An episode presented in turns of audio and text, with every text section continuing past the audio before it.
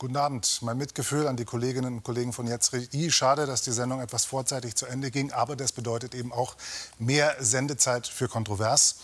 Und ehrlich gesagt bin ich darüber gar nicht so traurig. Also, guten Abend, herzlich willkommen.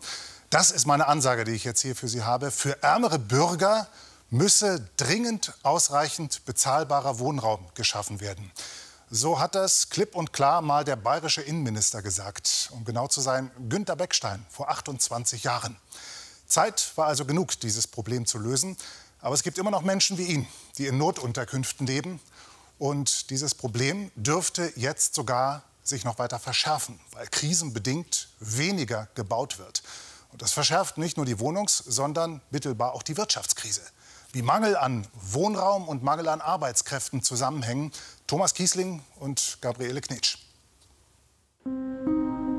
Mario Schmidt macht sich große Sorgen. Er fragt sich, wie seine Zukunft aussehen kann. Oh, Kaltmiete 1000 kann ich mir nicht leisten. Sein Problem? Die steigenden Mieten in München. Deshalb lebt er in einer wohnungslosen Unterkunft, trotz Vollzeitjob. Er arbeitet zehn Stunden täglich, fünf Tage die Woche. Eine Wohnung kann er sich vom Lohn aber nicht leisten das grenzt schon an Hoffnungslosigkeit. Und äh, man macht trotzdem weiter, weil man ja eine Wohnung will. Mario Schmidt will seinen echten Namen nicht nennen. Er schämt sich. Seit anderthalb Jahren versucht er, ein bezahlbares Zuhause zu finden. Die Zeit drängt, denn niemand darf auf Dauer in dieser Unterkunft wohnen. Christoph Kellner, der Leiter dieses Heims, erzählt uns, das Schicksal von Mario Schmidt ist keine Ausnahme. Man kann sagen, der Herr Schmidt ist da beispielhaft für die Bewohner hier im Haus. Ähm, also die Männer arbeiten viel und hart, äh, so in den Bereichen im Sicherheitsgewerbe oder in der Logistikbranche. Es hapert schlicht und ergreifend an bezahlbarem Wohnraum. Das ist auch im 200 Kilometer entfernten Ravensburg so. Dort treffen wir Markus Winter. In seiner Firma werden Turbinen und Kranteile lackiert. Der Unternehmer sucht händeringend Arbeitskräfte. Das scheitert aber oft auch hier an den hohen Mieten. Also aktuell haben wir ca. 50 unbesetzte Stellen. Und ähm, die Nachfrage wird immer mehr, weil die Knappheit an Arbeitskräften hier in der Region dramatische Züge annimmt. Rund 900.000 Arbeitskräfte fehlen derzeit in Deutschland. Alexander Kritikos vom Deutschen Institut für Wirtschaftsforschung sieht darin eine große Gefahr für die Unternehmen. Wenn weiterhin dieser Arbeitskräftebedarf nicht abgedeckt wird, dann werden Unternehmen abwandern, sie werden schließen, sie werden äh, sich äh, verkleinern. Aber insgesamt heißt es, dass wir eben dadurch Wirtschaftswachstum verlieren werden. Ohne Zuzug aus dem Ausland werde der Arbeitskräftemangel nicht gelöst. Mindestens 400.000 Arbeitskräfte müssen jedes Jahr nach Deutschland kommen. Aber diese Zahl wird nicht annähernd erreicht. Das müssen Unternehmer wie Markus Winter ausbaden. Er trifft sich mit seinem Recruiting-Chef. Der soll Mitarbeiter in Kroatien anwerben. Den Ungelernten zahlt Winter mehr als den Mindestlohn, 13 Euro. Trotzdem kommen viel zu wenig gehen. Was war letztes Mal das größte Problem, warum wir doch nicht so viele Leute herholen konnten, wie wir uns das gewünscht hätten? Also letztes Mal das Problem war wegen Unterkunft. Wir könnten nicht die Unterkunft für die Leute sichern. Markus Winter will nun selbst auf dem Wohnungsmarkt aktiv werden. Doch die Immobilienpreise sind ihm derzeit zu hoch. Wir suchen zurzeit äh, nach einem größeren Wohnhaus mit um die 20 Zimmern ähm, im Raum Biberach, äh, wo wir quasi für uns kaufen und dann auch unseren potenziellen Mitarbeitern Zimmer zur Verfügung stellen. Dass bezahlbare Wohnungen nicht nur in Großstädten, sondern auch an Industriestandorten wie Ravensburg fehlen, bestätigt uns Facharbeiter Andrei Kandu.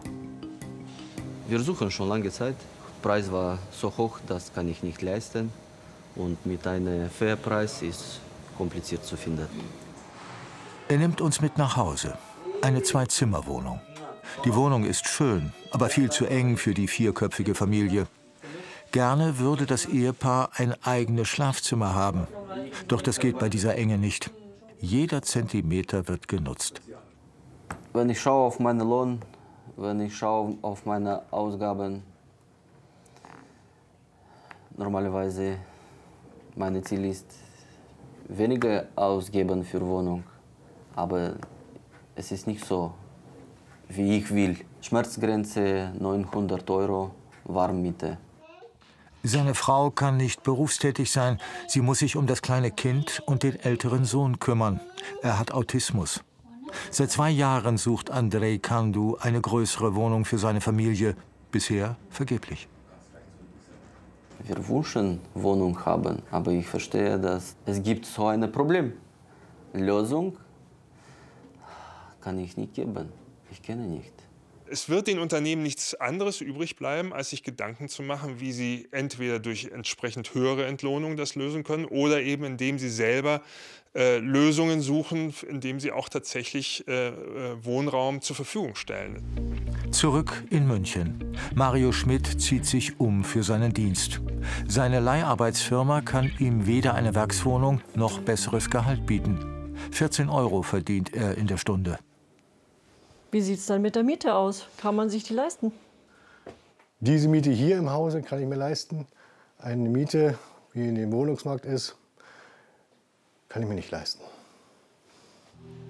Aufgeben ist für ihn keine Option. Ihm bleiben noch anderthalb Jahre, bis er aus der Unterkunft ausziehen muss. Hat Mario Schmidt bis dahin keine Wohnung gefunden, droht ihm die Obdachlosigkeit.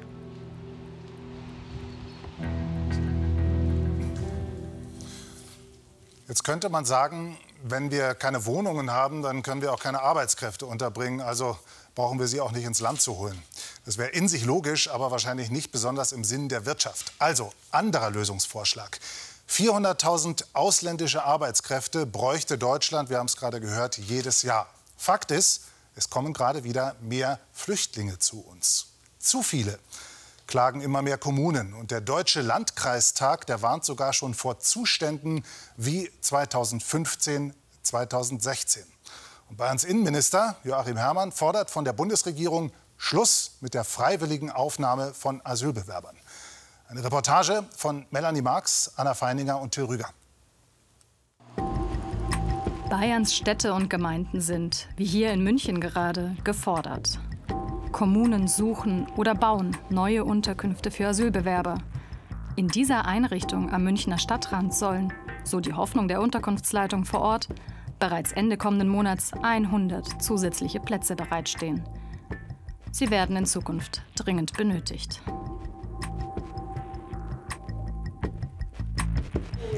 Denn die Ankerzentren, die Erstaufnahmeeinrichtungen, wie hier in Augsburg, sind teilweise übervoll, erklärt Leiter Frank Kurtenbach.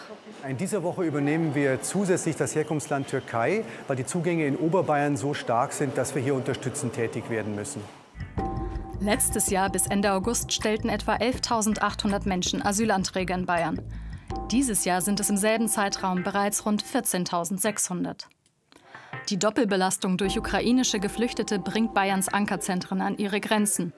Die verfügbaren Betten seien zu 102,7 Prozent belegt, heißt es aus dem bayerischen Innenministerium. Denn es kommen jetzt, neben ukrainischen Geflüchteten, auch wieder mehr Asylsuchende über das Mittelmeer und die Balkanroute. Das Caritas-Zentrum in Bad Reichenhall. Abdullah Naseri aus Afghanistan sucht Hilfe. Er kam vor zwei Jahren über Italien nach Deutschland und lebt noch immer in einer der begehrten staatlichen Einrichtungen. Viele Probleme habe ich. Er möchte gerne eine Ausbildung zum Elektriker oder Mechatroniker machen. Aber sein Asylverfahren stockt. Er ist zur Tatenlosigkeit verdammt. Ich möchte eine neue eigene Wohnung äh, suchen, aber momentan darf ich nicht eine eigene Wohnung suchen, weil ich habe nicht meinen Ausweis bekommen. Abdullah möchte raus und viele dürften bald dringend auf seinen Platz angewiesen sein. Denn so, wie es seit einigen Wochen aussieht, werden Zentraleuropa bald noch mehr Geflüchtete erreichen. Hier auf Lampedusa merken sie die steigende Zahl an Flüchtigen schon wieder deutlich. Das umstrittene Camp auf der kleinen italienischen Mittelmeerinsel ist bereits Anfang August übervoll. Für 350 Menschen gedacht, sind derzeit etwa 1200 hier untergebracht. Zwar werden die Menschen regelmäßig mit großen Fähren aufs italienische Festland gebracht, doch der Weitertransport läuft nur schleppend und die Zahl der Geflüchteten steigt weiter. Es kommen ständig neue Menschen an, denn das Wetter ist gut zurzeit. Es gibt kaum Wellen. Die Situation auf Lampedusa gilt seit längerem als Vorbote für künftige Flüchtlingsbewegungen übers Mittelmeer. Hier verläuft die Hauptroute aus den Maghreb-Staaten und den afrikanischen Ländern. Migrationsökonomin Yvonne Giesing vom IFO-Institut in München forscht seit 2013 zu Fluchtursachen. Sie überrascht die wachsende Zahl der Geflüchteten nicht. In der Situation Afghanistan, Syrien, äh, Somalia und so weiter hat sich nichts geändert und deswegen ist es nicht überraschend, dass die Leute immer noch ähm, flüchten wollen. Auch an der türkisch-bulgarischen Grenze bei Mauku Turnovo kommen in diesem Spätsommer wieder mehr Geflüchtete an. Die Sicherheitskräfte haben schon ihre Patrouille verstärkt. Trotzdem passieren viele Gruppen die grüne Grenze und wollen über die Balkanroute weiter nach Zentraleuropa. Der Freistaat kritisiert den Bund. Er würde zu vielen Menschen zusagen, sie aufzunehmen. Das Bundesministerium des Innern hält dagegen. Bund und Länder müssten ihre humanitäre Verantwortung im Rahmen des freiwilligen europäischen Solidaritätsmechanismus erfüllen. Auch wenn dies den Bundesländern in einer herausfordernden Zeit viel abverlangt, sind die Aufnahmen, die in diesem Rahmen zugesagt wurden, ein politisch wichtiger Fortschritt für alle Beteiligten. Zurück im Caritas-Zentrum in Bad Reichenhall bei Migrationsberater Matthias Burgard. Es leben wegen des Kriegs in der Ukraine fast doppelt so viele Geflüchtete im Landkreis. Aber trotz der absehbaren weiteren Zunahme der Flüchtlingszahlen wurde vom Freistaat nur ein Bruchteil des Personals aufgestockt wir bräuchten definitiv ähm, ähm, mehr Personal, um das einfach auch äh, schultern zu können. Also der Bedarf ist auf jeden Fall da. Hinzu kommt, der Freistaat hat in ganz Bayern in den vergangenen Monaten mehrere Einrichtungen für Geflüchtete geschlossen. Zum Beispiel diese ehemalige Registrierungsstelle in Freilassing. Dabei war es absehbar, dass die Zahl der Asylsuchenden wieder ansteigt sagt die Migrationsökonomin am IFO-Institut Yvonne Giesing. Die Politik war halt einfach mit Corona abgelenkt, hatte da erstmal das Krisenmanagement mit Corona gemacht und hat ein bisschen vergessen darauf zu achten, dass wenn die Grenzen wieder geöffnet werden, dass dann wieder mehr Menschen kommen. Macht ganz den Eindruck, als ob die Politik in Bayern und Deutschland versäumt hat, ihr Asylmanagement rechtzeitig anzupassen.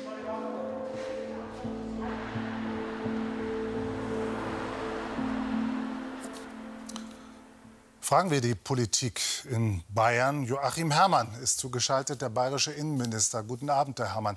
Sie zeigen nach Berlin. Aber schauen wir doch mal auf Bayern. Zu wenig Personal haben wir gehört und Flüchtlingseinrichtungen, die geschlossen wurden. Haben Sie tatsächlich was versäumt in dieser Hinsicht? Nein, das kann ich nicht erkennen und die Zusammenhänge sind da auch nicht ganz richtig aufgezeigt. Die eine Einrichtung, äh, ich kann es jetzt nicht sicher sagen, aber ich glaube, von der Sie gerade gesprochen haben, war eine des Bundes. Aber äh, ich gehe dem gern nochmal nach. Entscheidend ist jetzt zunächst mal in der Tat, wir hatten die Corona-Pandemie.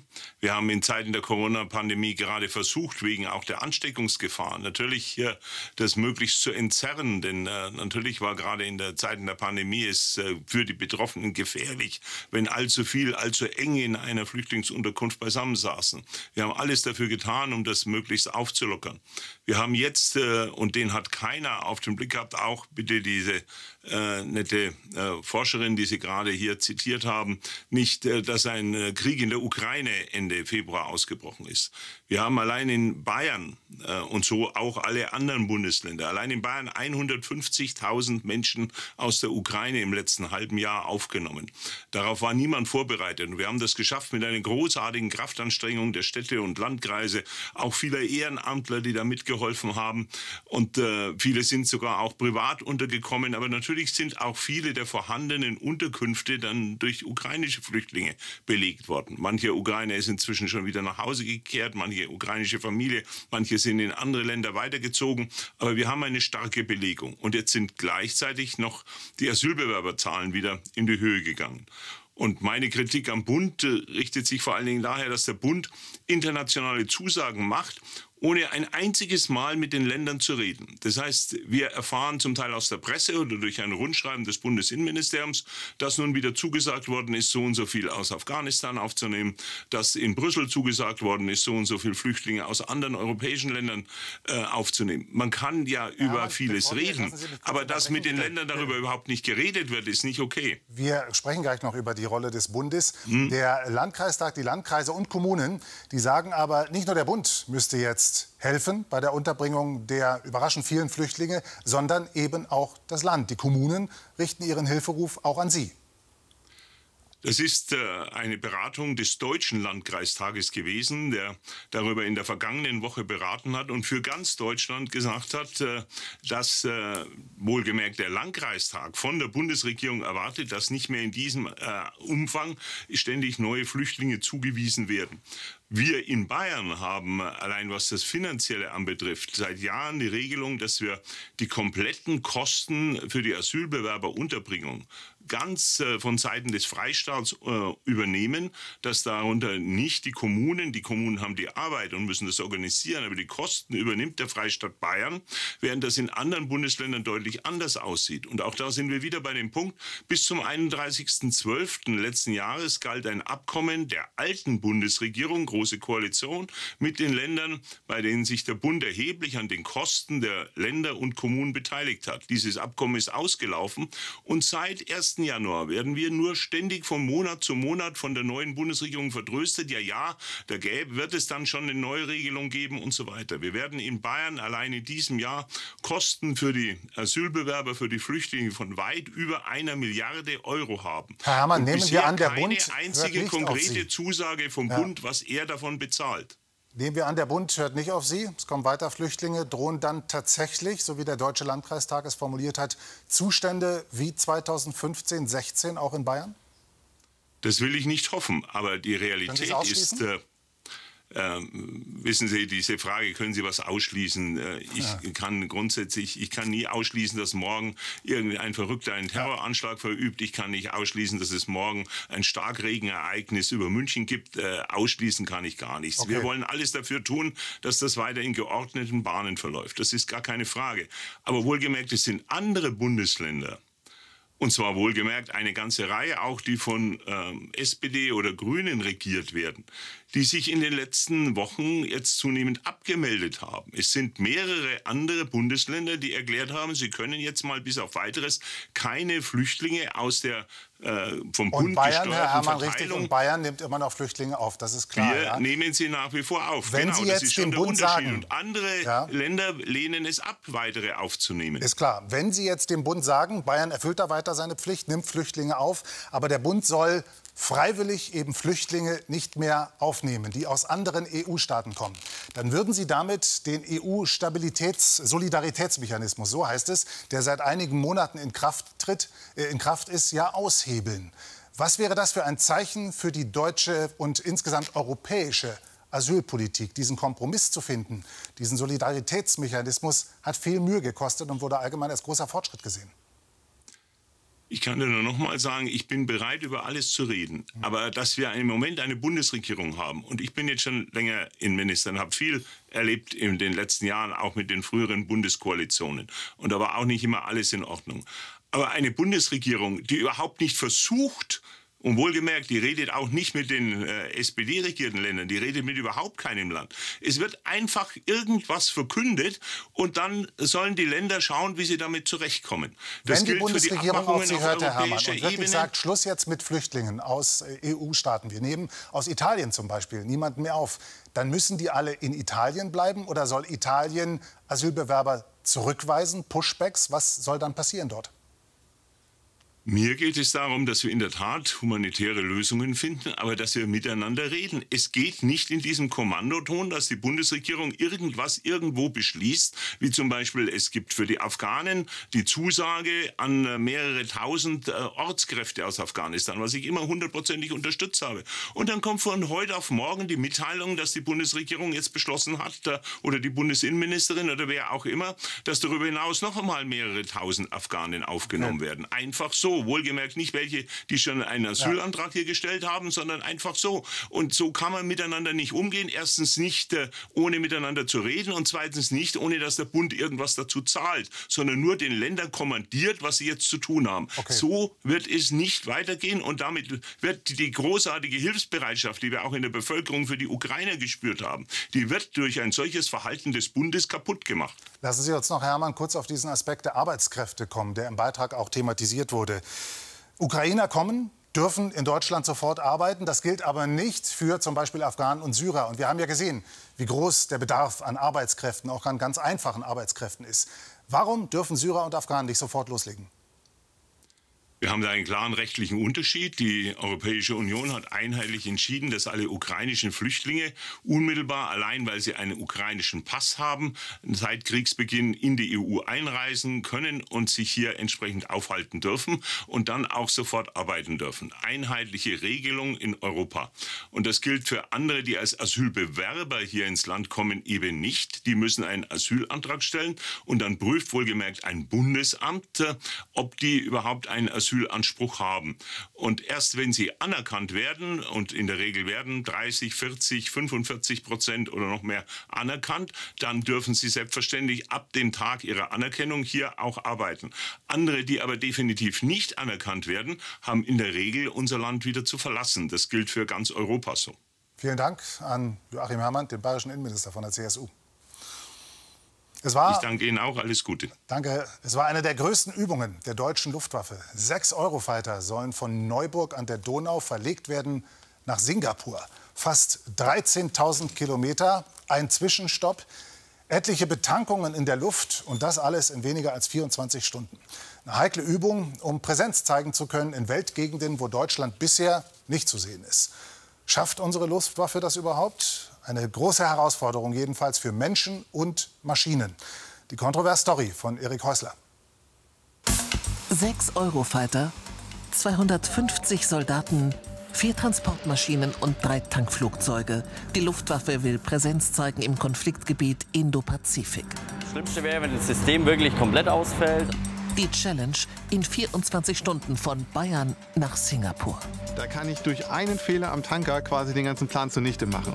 Mehr als 12.000 Kilometer, eine logistische, technische und fliegerische Herausforderung. Aufgrund dessen wusste ich, wir haben ein Problem. Werden Sie es am Ende trotzdem schaffen?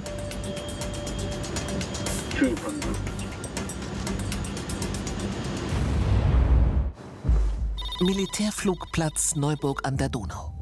Kampfpilot Holger fliegt mit seinem Eurofighter bald zum ersten Mal nach Singapur. Aus Sicherheitsgründen werden nur die Vornamen der Soldaten genannt. Seit dem Krieg in der Ukraine ist die Bundeswehr vorsichtig. Gleich geht es in die Luft. Trainiert wird der Ernstfall. Der Alarm, auch Hupe genannt, gibt das Startsignal. Ja, servus. Ja, servus. Ja, also lange Rede, kurzer Sinn. Wir wollen bitte um 7.50 Uhr die Hupe, um 8.05 Uhr Take-Off. Jawohl so eingeplant. Äh, cool. Äh, mit Rammstein? Ja, mit Rammstein gehen wir ins Rennen, aber ich äh, rufe dich nochmal an sonst. Haben, haben Holger ist seit sechs Jahren Eurofighter-Pilot und Teil der sogenannten Alarmrotte. Im Ernstfall, wenn ein unbekanntes Flugzeug in den deutschen Luftraum eindringt, ist er mit seinem bewaffneten Jet binnen Minuten im Himmel. Dann lassen wir uns jetzt äh, schnell briefen, wie viel Zeit haben wir? 50, halbe Stunde. Gleich geht's los. So, was ist der Plan heute? Genau, also wir stellen Gegner dar für die ähm, Staffel, soll heißen für den normalen Trainingsflugbetrieb, der so tagtäglich stattfindet, bei einer Mission, wo wir Luftkampf 4 gegen 4 trainieren. Wir sind dabei also die Bösen. Zwei Teams aus je vier Eurofightern trainieren gleich den Ernstfall. Es wird ja jetzt nichts abgeschossen, oder? Wir simulieren die Schüsse. Es gibt die Möglichkeit, im Cockpit einen Schalter umzulegen zwischen Training und Live. Und wenn man den auf Training setzt, kann man äh, tatsächlich den Abzug betätigen und im Flugzeug dieselben Anzeigen bekommen, die man bei einem echten Verschuss eines Live-Flugkörpers hätte. Holger geht mit einer bewaffneten Maschine in die Luft. Denn auch während der Übung ist er in Alarmbereitschaft. Kommt das Signal, geht es für ihn direkt vom Training in den Einsatz. Dann wird es jetzt gleich ein bisschen laut. Ziel der Übung? Das Kampfflugzeug von Holger abschießen. Natürlich nicht in echt, sozusagen ein simulierter Tod. Gestartet wird wie im Ernstfall, Vollschub und dann senkrecht in den Himmel.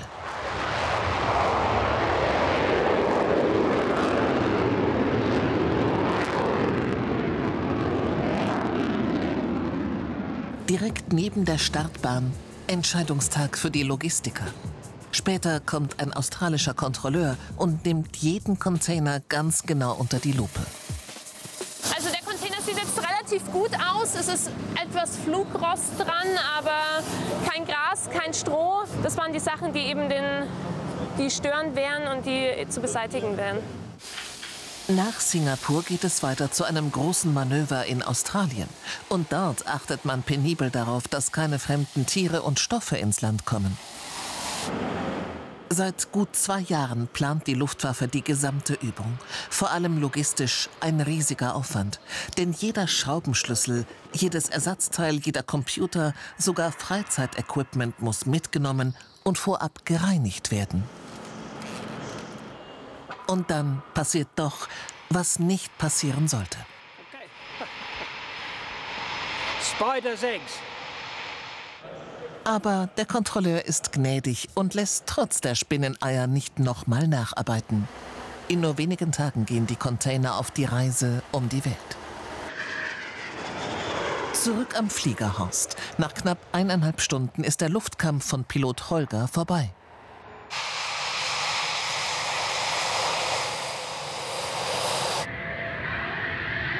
Bist du tot? Ja, also ehrlich gesagt, ja, ich bin tot. Ich bin zweimal gestorben. Das fühlt sich für mich jetzt aber nicht so schlimm an, weil das vom Plan her schon so vorgesehen war, dass wenn Blue Air alles richtig macht, ich sterben würde. In der Regel ist Holger für eineinhalb Stunden in der Luft. Dann sind die Tanks der Eurofighter leer. Nach Singapur wird er acht Stunden am Stück in seiner Maschine sitzen. Getankt wird dann direkt in der Luft. Eine große Herausforderung. Bei einem Verlegeflug habe ich halt ganz, ganz andere Herausforderungen. Also da ist eher die lange Zeit, die man dann im Cockpit verbringt, die vielfältigen Einflüsse, die zum Beispiel das Wetter haben kann und natürlich auch die Luftbetankungsvorgänge. Da kann ich durch einen Fehler am Tanker quasi den ganzen Plan zunichte machen. Und damit ist natürlich der Druck, der Erfolgsdruck, dass das so funktioniert, wie es soll, nochmal wesentlich höher. Es gibt aber noch eine ganz andere Herausforderung. Die Toilette. Denn so etwas gibt es bei einem Eurofighter natürlich nicht. Bei acht Stunden Flugzeit mit all den Klamotten und einem Wasserschutzanzug gibt es nur zwei Möglichkeiten für die Piloten. Die Schwierigkeit ist natürlich, ich habe hier direkt das, also hier vorne direkt das Gurtschloss vor mir, hier noch den Steuerknüppel im Flugzeug. Also es ist insgesamt relativ wenig Platz. Ich habe hier diesen Querreißverschluss, wo ich, wenn ich reingreife, an diese Gummilasche rankommen kann, den dann aufziehen kann und dann quasi eingreifen und ja, letztendlich äh, überall rankommen, wo ich rankommen muss, um pinkeln zu können. Es gibt aber auch Leute, die sagen, sie schwören zum Beispiel auf eine Windel. Und ähm, ja, aber ich kann mir nicht vorstellen, dass sieben Stunden oder acht Stunden auf dieser oder in dieser Windel zu sitzen viel angenehmer ist. Der 24-Stunden-Flug nach Singapur wird vor allem technisch eine Herausforderung. Das erleben wir gleich selbst. Wartungsmechaniker Charlie hat eine Fehlermeldung an einem der Eurofighter festgestellt. Im Normalfall ist wenig, jetzt ist halt hier ein Fehler drauf. Kann ich jetzt direkt am Flieger die Situation noch nicht einschätzen, somit laden wir jetzt die Daten kurz runter. Das geht ganz schnell und dann bewerte ich den jetzt. Solche Fehler passieren immer wieder. Auf dem Weg nach Singapur werden die Mechaniker die Eurofighter in Abu Dhabi in Empfang nehmen und prüfen. Dort soll nichts schiefgehen. Heute muss es schneller gehen, denn die Flieger der sogenannten Alarmrotte müssen immer einsatzbereit sein. Okay, kannst du Upload machen?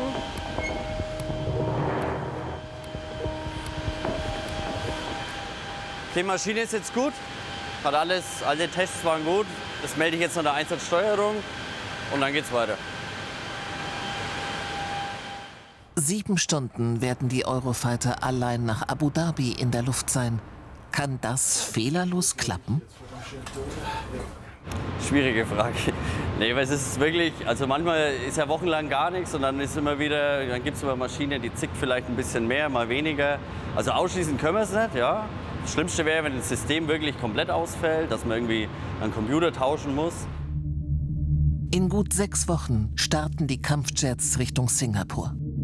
Aber der Stopp in Abu Dhabi wird anders laufen, als Charlie und sein Team es sich erhoffen.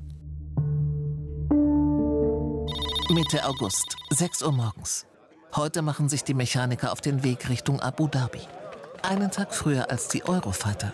Sie müssen alles für den kurzen Zwischenstopp der Kampfflieger vorbereiten. Die sollen mitten in der Nacht in den Emiraten landen. Wir haben fünf Stunden auf jeden Fall. Von dem her, ich glaube, wir kriegen es hin und ich habe keine Bedenken. Solange uns kein Triebwerk in die Fritten gehen, werden wir alles im Griff tun. Die Schwierigkeit, Tanken, Fehlerbehebung, Pilotentausch, das alles muss innerhalb weniger Stunden klappen, auf einem fremden Flugplatz. Charlie macht sich vor allem Gedanken um die Lage der Ersatzteile. Das war meine größte Herausforderung, dass das Material zur richtigen Zeit am richtigen Ort ist, gerade auf den Drehscheiben. Ähm, bin nochmal alles durchgegangen die letzte Woche. Es sollte alles passen, aber ich kann es in Australien dann bestätigen, ob alles so gepackt war und alles richtig ist. Ja. Pauli, hast du eingeschmiert? Knapp sieben Stunden Flug liegen jetzt vor den Soldatinnen und Soldaten.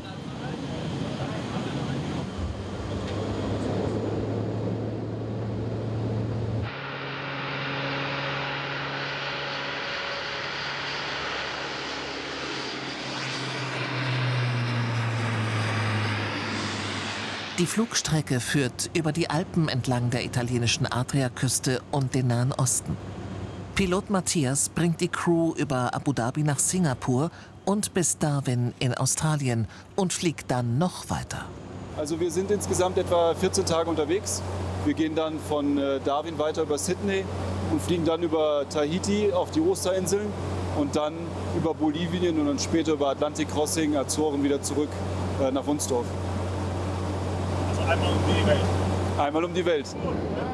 Währenddessen im Laderaum Stimmung, Netflix und Chillen.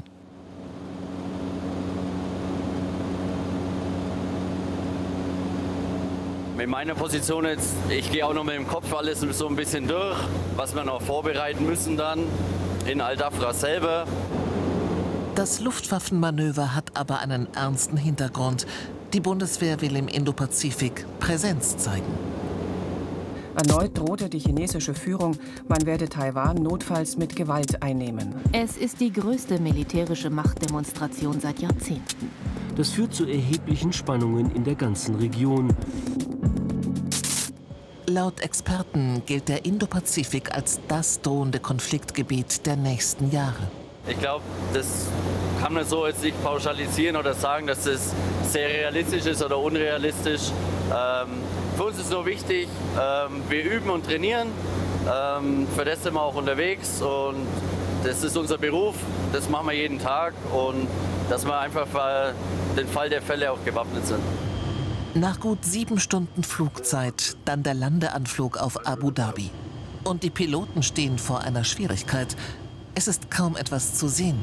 Sand verringert die Sicht auf unter 900 Meter. Plötzlich heißt es vom Piloten, vielleicht müsse er die Landung abbrechen und durchstarten. 40, 30, 20, 10, 5.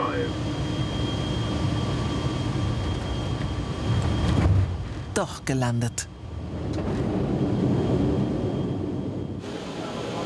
In etwa 24 Stunden werden hier auch die Eurofighter landen. Dass die Nacht anders laufen wird als gedacht, wissen die Mechaniker jetzt noch nicht.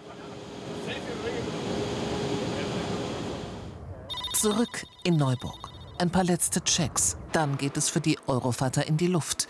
Die Challenge in 24 Stunden nach Singapur. Eigens für die Verlegung wurde einer der Flieger neu foliert. Er übernimmt die symbolische Führung der sechs Eurofighter. Oberstleutnant Ronny wird den sogenannten Air Ambassador bis Abu Dhabi fliegen. Die zweite Strecke bis Singapur übernimmt dann Pilot Holger.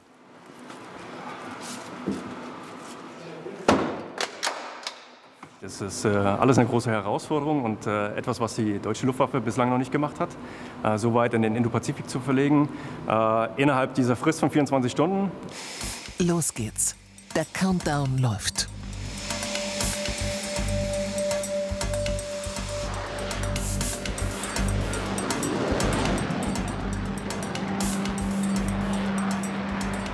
Währenddessen in Abu Dhabi. Pilot Holger ist mit einer zivilen Maschine angekommen. Morgen früh soll er den neu folierten Eurofighter übernehmen und nach Singapur fliegen. Ja, die Aufregung steigt. Ich bin gespannt, ob alles so funktioniert, wie wir uns das ausgedacht haben. Aber ich bin auch sehr zuversichtlich. Und wir starten gleich nach Sonnenaufgang. Das heißt, ich muss also schon sehr früh aufstehen und dann anschließend lange wach und aufmerksam sein. Das steht mir vielleicht ein bisschen bevor. Noch wenige Stunden bis zur Ankunft der Eurofighter. Kurz vor 21 Uhr. Die Mechaniker machen sich auf den Weg zur Airbase. Die ganzen letzten Monate hat ja mein Dienstag immer Australien irgendwie begleitet. Und jetzt geht es endlich los und wir wollen ja endlich auch sehen, dass sich das alles auszahlt, wo wir darauf hingearbeitet haben. Temperaturen von über 35 Grad, nachts auf einem fast unbekannten Flugfeld. Sechs Stunden Zeit für Tanken, Reparaturen und den Pilotentausch. Das heißt, sie werden die Nacht durchmachen. 1 Uhr nachts. Pünktliche Ankunft der Eurofighter. Die Uhr tickt. Für die Mechaniker zählt jetzt jede Minute. Sie legen direkt los mit der Wartung der Maschinen.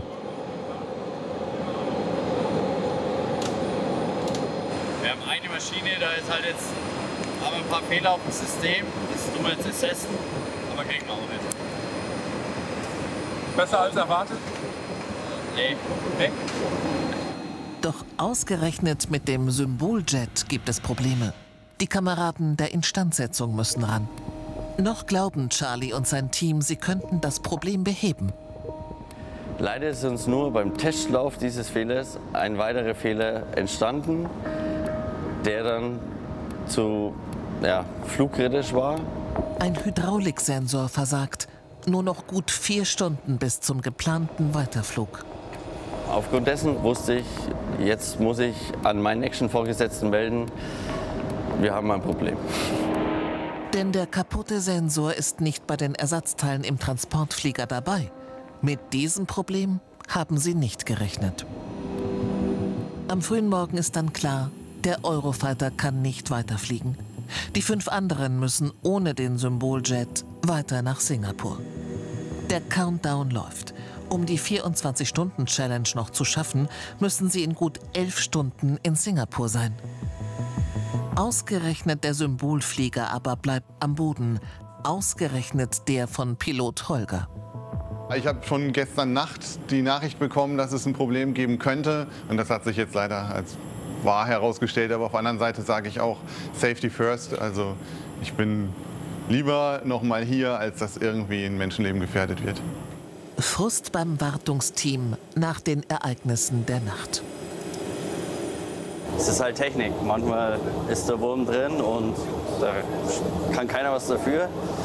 Und das müssen wir halt dann einfach jetzt erstmal so hinnehmen und dann jetzt ist mit unseren Wegen, was wir jetzt schon eingeleitet haben, einfach dann jetzt das Beste draus machen. Jetzt geht's los, oder? Jetzt geht's los, ja.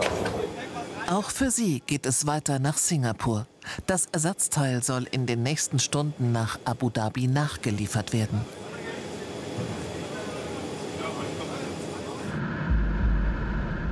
Währenddessen in der Luft. Eine speziell angebrachte Kamera der Bundeswehr zeigt den heiklen Betankungsvorgang der Kampfjets.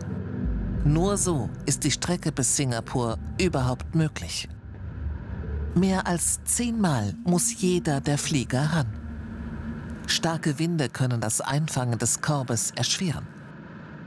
Im schlimmsten Fall wird der Eurofighter dabei beschädigt. Und das könnte die ganze Mission gefährden.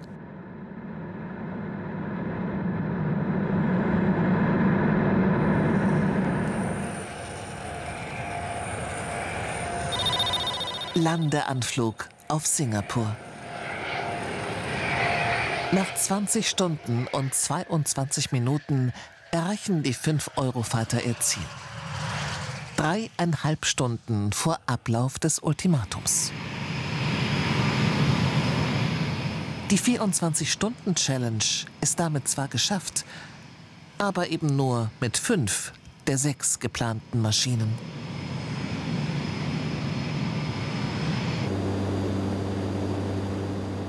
Auch das Wartungsteam ist kurz vor der Landung in Singapur.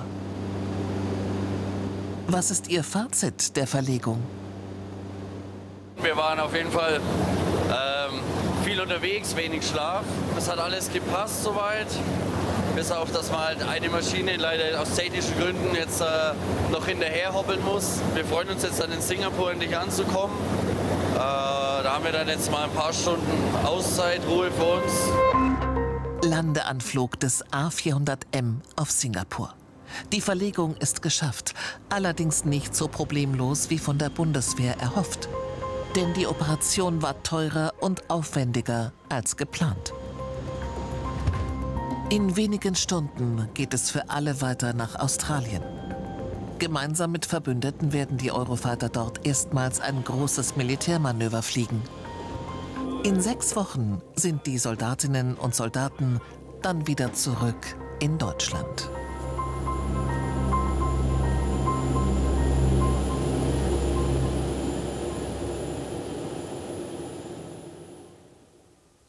Und diese Kontrovers-Story finden Sie im YouTube-Kanal. Da können Sie sie noch mal anschauen. Im YouTube-Kanal von BR24, wie alle anderen Stories auch. Darunter auch die Story Knochenjob Spargelstechen, eine preisgekrönte und wirklich sehr sehenswerte Reportage über eine Studentin, die ihr Geld mit Spargelstechen verdient. Das war eine XXL-Ausgabe von Kontrovers. Wir haben eine Viertelstunde früher angefangen, weil die Kollegen von Jetzt dreht I vorzeitig abbrechen mussten wegen einer vermutlich durch Unwetter ausgelösten Sendestörung. Also 15 Minuten mehr für uns.